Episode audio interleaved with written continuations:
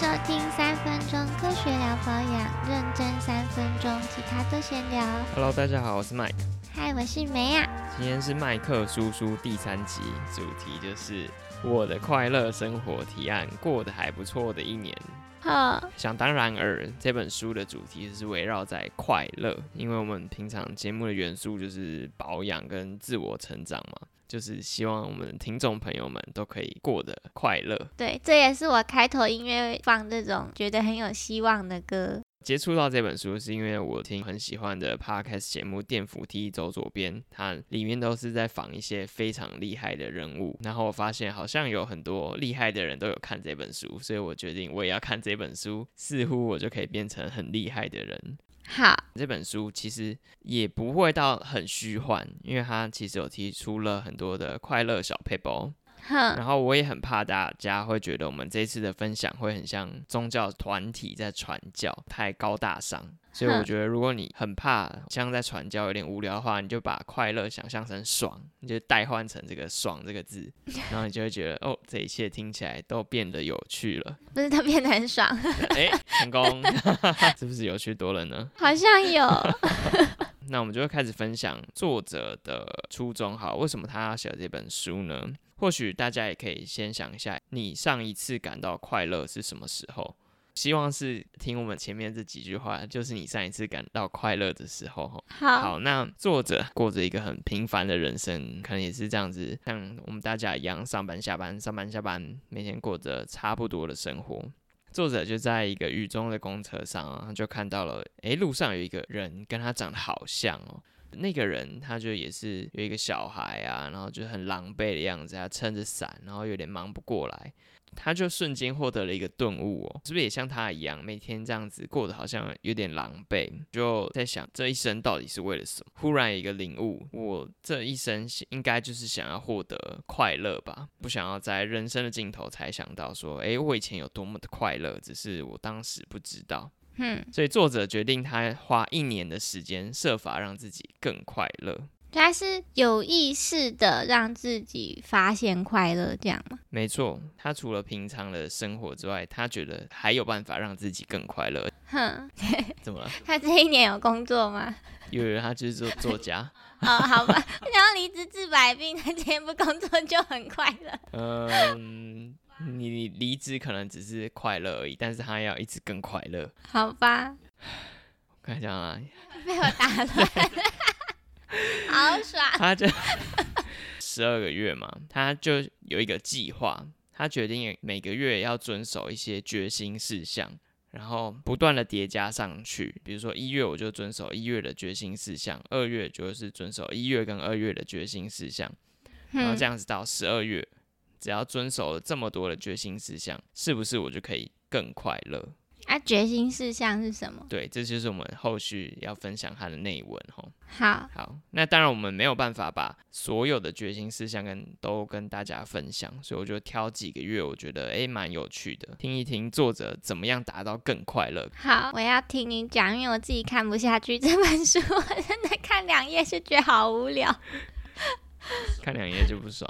真的。那首先呢，一月他决定一月他应该要做一些跟活力相关的事情，让他自己更有能量，似乎应该就可以更快乐。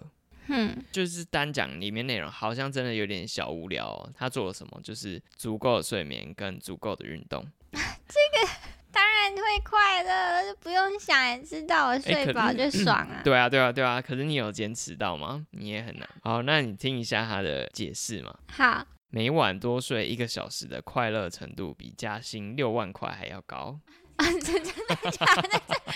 真的假的？是不是？你有没有觉得你自己少了好多钱？好吧，这样衡量好像蛮有趣的。没有，他其实有很多很有趣的例子，我就直接讲一些给你听，听一听有没有就想要早点睡。有，那第二个运动的话呢，他就是说，诶，研究显示，即使只是十分钟的快走，都可以提振精神、增加活力。嗯，对，研究说最好一天要走一万步。嗯那作者就提出说，其实你可以用计步器来让自己走更多的路，因为你有一个记录，你就会想要挑战这个记录，然后就会越走越多。百嗯，了位这叫霍桑效应，让大家学一下。好，当然助眠是很有用啊。作者其实每次有挑战什么快乐是讲快失败的时候，他就说：“好，我今天早点睡。”早点睡的结果都是有马上立即见效的变快乐。所以其实老实说，我觉得最有效的可能就是睡觉跟运动。嗯对，但后面还是要听哦。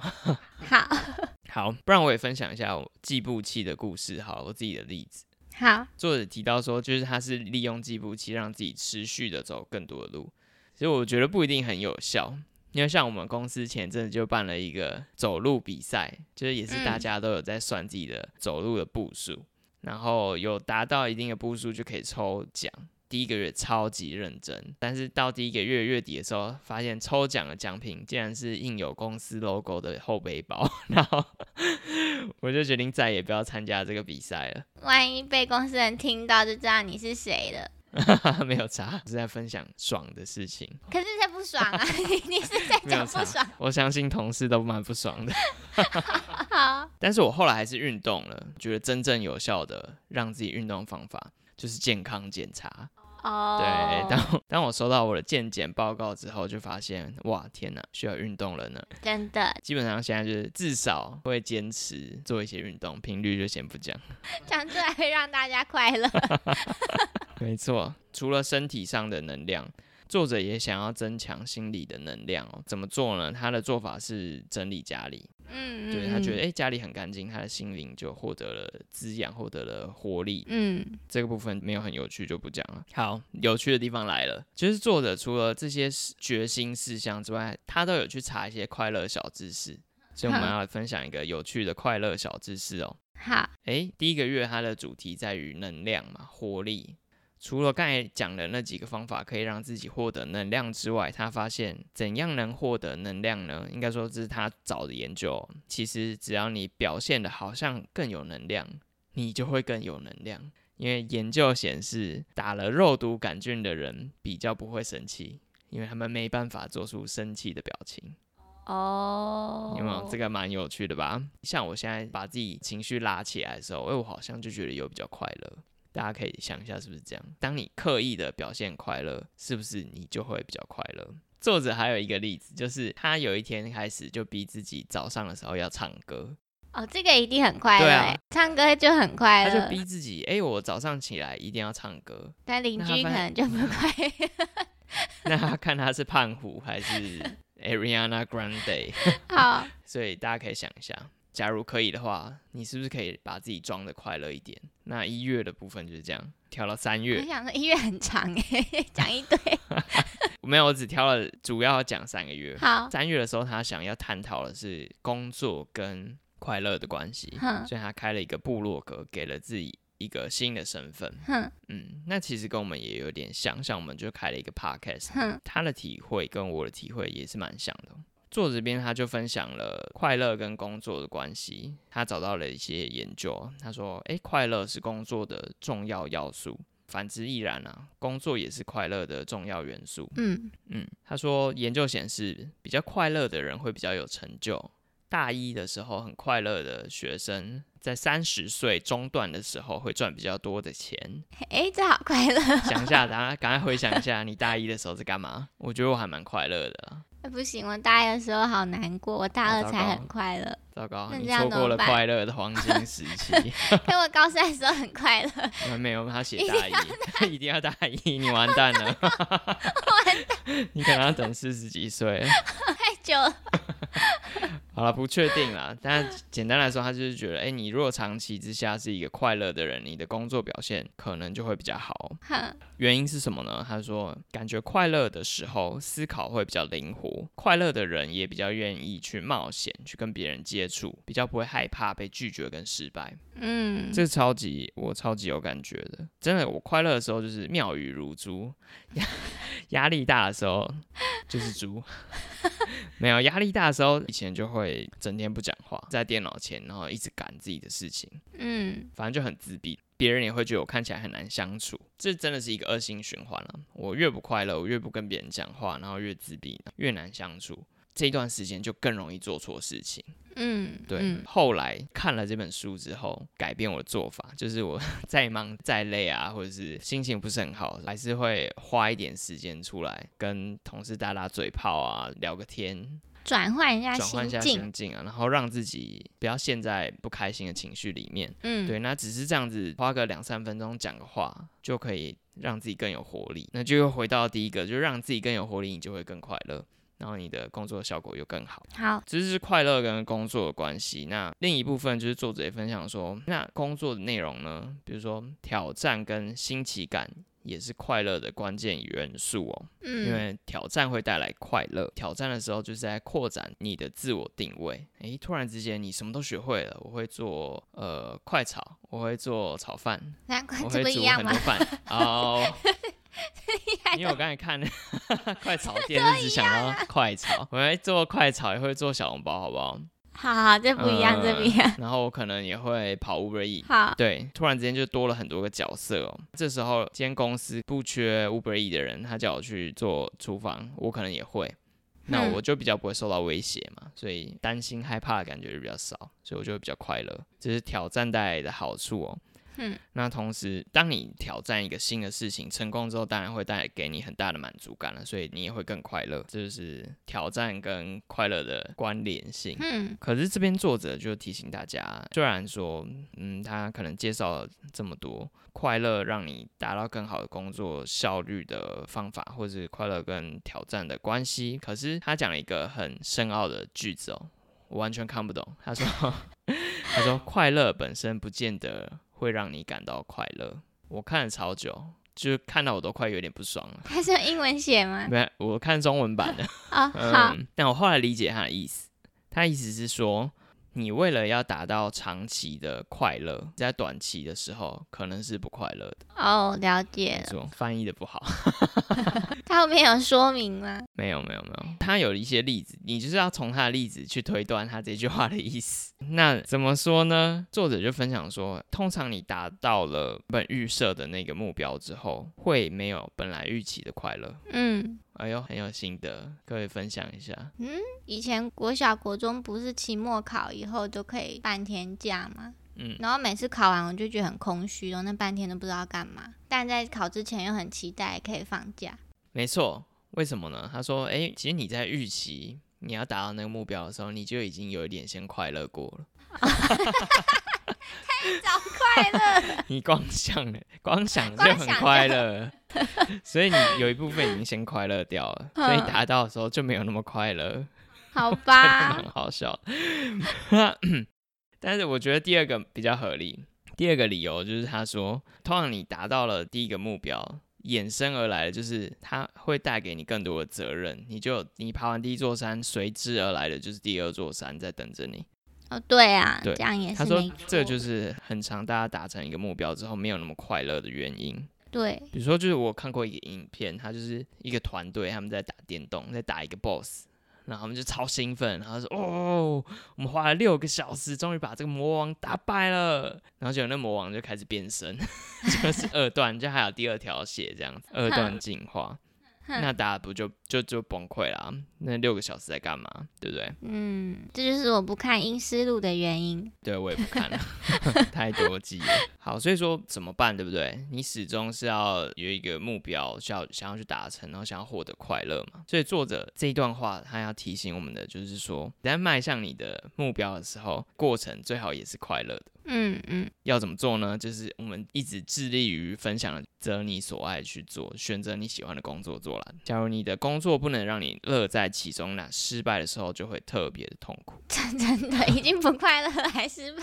假如你做你喜欢的事呢，你在做的过程就是一个回报，你就先回报一次，那达到你的目标再爽一次，嗯同时你也必须去拥抱，还是有时候会失败。嗯，没错，这就是三月作者想给我们的启示。好，好，最后一个大重点哦，这也蛮有趣的。哈就是五月的时候，作者想要干嘛呢？做好玩的事情跟快乐的关系。一定是正相关。对，但作者要强调的重点就是，你必须主动去做一些好玩的事情。他说，没有心情不好不等于快乐，诶，啊，你可能就是一个很平静的情绪，哦可是你没哦有往正的那个方向走，哦哦，平稳也不错啊。总不能一直平稳吧，偶尔还是要爽一下吧。所以他说，诶，他建议大家必须自己去找一些会让你开心的事情去做。嗯，好，快乐小常识这边就是说，玩乐的人比别人快乐的几率要多二十倍。这边要分享了比较有趣的概念，就是他说，哎，思思不是有三种吗？他说，好玩的事情也有三种。这绝对不是作者说的。你怎么知道作者不是 North Phone？好了，作者说好玩分成三种哦，挑战型好玩。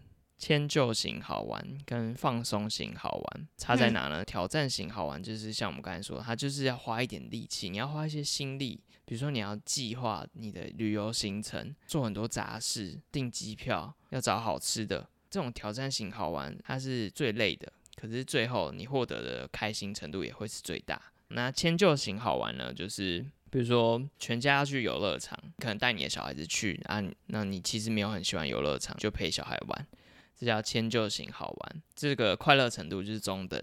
那放松型好玩就是耍飞，这最好玩啊，这个，最好玩吧，并没有，这比迁就型好玩多了吧？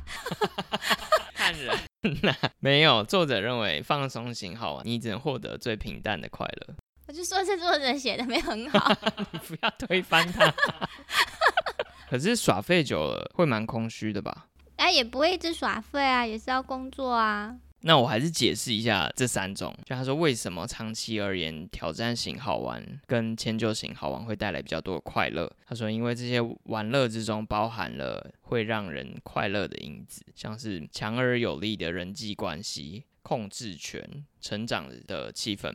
那放松型好玩为什么比较没有那么快乐呢？因为它就是比较被动，乐趣就比较少。好吧，这边作者的建议，简单来说啊，就是你要平衡平常好玩的事情种类。假如你每天下班都是看电视，久了其实也是蛮腻的啊、我自己觉得，我每天都打电动，久了也蛮腻的。那如果突然有一天花一点心思去度假，或者是开一个 podcast，哇，那个挑战超级巨大的。可是假如我这一集做完了，我快录完了哦，哇，那真是快乐，还没，还要剪，还要剪。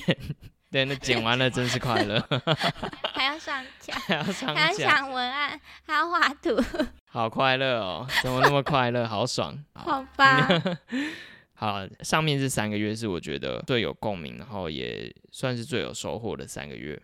嗯，嗯，那我后面就简单的再待两个月，讲关键中的关键哦。六月的时候呢，作者他就要研究诶朋友跟快乐的关系，哼，很简单，大家也可以试着做，就是你有多久没有发信祝朋友生日快乐了呢？研究显示说，如果你一生中拥有五个可以谈重要事情的朋友，那你会非常的快乐。固定的人际关系不但可以让你更欢乐，还可以让你更长寿，效果比戒烟还好。嗯，对嗯，好，七月的时候，作者他就在想花钱跟快乐的关系是什么？我要怎么花才会比较快乐呢？爽，爽，我应该挑这个月比较对你来说比较有共鸣。对大家应该也都比较有共鸣吧？那这个月我就只讲一点了。作者他做了什么决定？他就决定他买回家的东西一定要用掉。嗯嗯，怎么说呢？他说：“哇，他有太多的后悔。”我不讲他的例子，我因为我讲我自己的例子。我吃便当一定都是把鸡腿留在最后，我，都先吃菜，先吃饭，然后就可能配几口肉，嗯然后最后再啃这个鸡腿。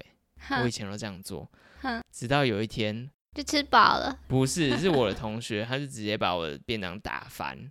我好不容易把我的菜跟饭都吃完，我要吃鸡腿的时候，他给我打翻呢，超不爽。道理就在这边，大家就可以自己体会哦。你买回家的东西还要放着吗？还要舍不得用吗？对会不会有一天你老了更没力气用了呢？对，我现在都是家里如果有什么新的东西，我就挑新的来用，这叫讨债。放久了它就变旧了，我还有其他新的可以用，我干嘛不用？比较浪费。大家要取得一个很好的平衡点我。好快乐，你太快乐了。我有新衣服穿，我干嘛穿旧衣服？好，那你要怎么做呢？你要把旧的衣服拿去捐给别人。有啊作者，研究，做越多慈善的人会越富有。他不是说有钱的人比较会做慈善啊。研究是发现，你做越多善事的人会越有钱。有有有，我做很多善事。好，那你有补救回来。好了，那我们就大概讲完了几个蛮有收获的月份。那我们用十二月来当一个结尾哦。十二月的时候呢，作者他就体会到，做了这一整年的决心事项，我到底有没有比较快乐？他的体悟是一天的时间很长，可是一年的时间却很短。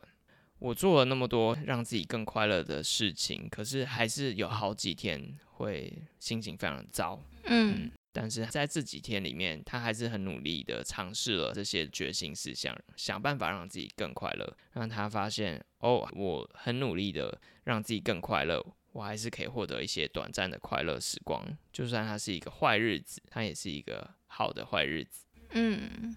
没错，那这就是这本书的结尾啦。那我就分享一下我的结论啦。讲了这么多，除了跟大家分享这些快乐小知识之外，这本书其实也是希望帮助大家，是不是可以开始展开自己的快乐生活提案，开始列出，哎，我决心每个月要有什么样的改变。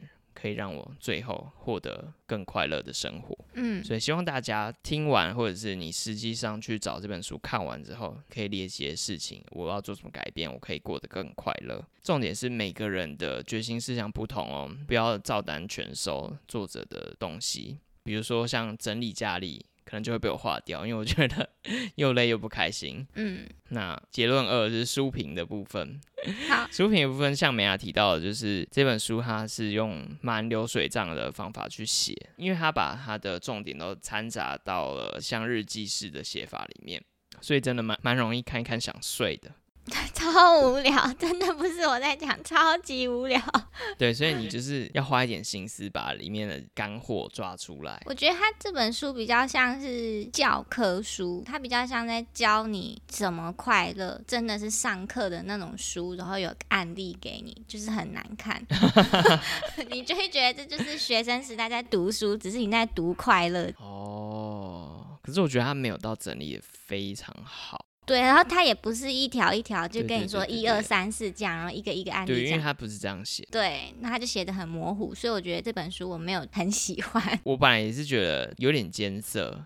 然后有点流水账，可是当我把里面的一些干货抽出来，条列式的做出来的时候，我就觉得其实收获是不少。建议大家可以听我们这一集就已经很精华了，不用特地去找来看。可是很多厉害的人都有看哦。对啦，那就是看大家，如果你有 有时间，或者是你想要从快乐生活提案的一月的第一点，我想要早点睡，可以看这本书，会让你有点想睡。哎，好有用哦。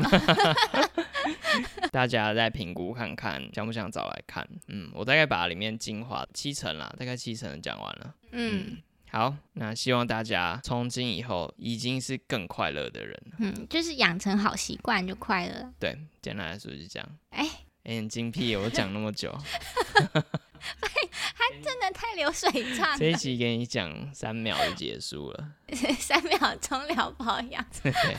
好了，那希望大家还喜欢我们今天的分享。喜欢我们的话，欢迎去各个 IGFB、各个 Podcast 平台都留下你的评论，跟我们聊聊你想要听什么主题，或者是对这一集的想法，什么方法让你快乐的，欢迎跟我们分享。嗯，或是有什么好笑、有趣的故事，也都可以让我们一起快乐。没错，我们就下次见喽，拜拜，拜拜。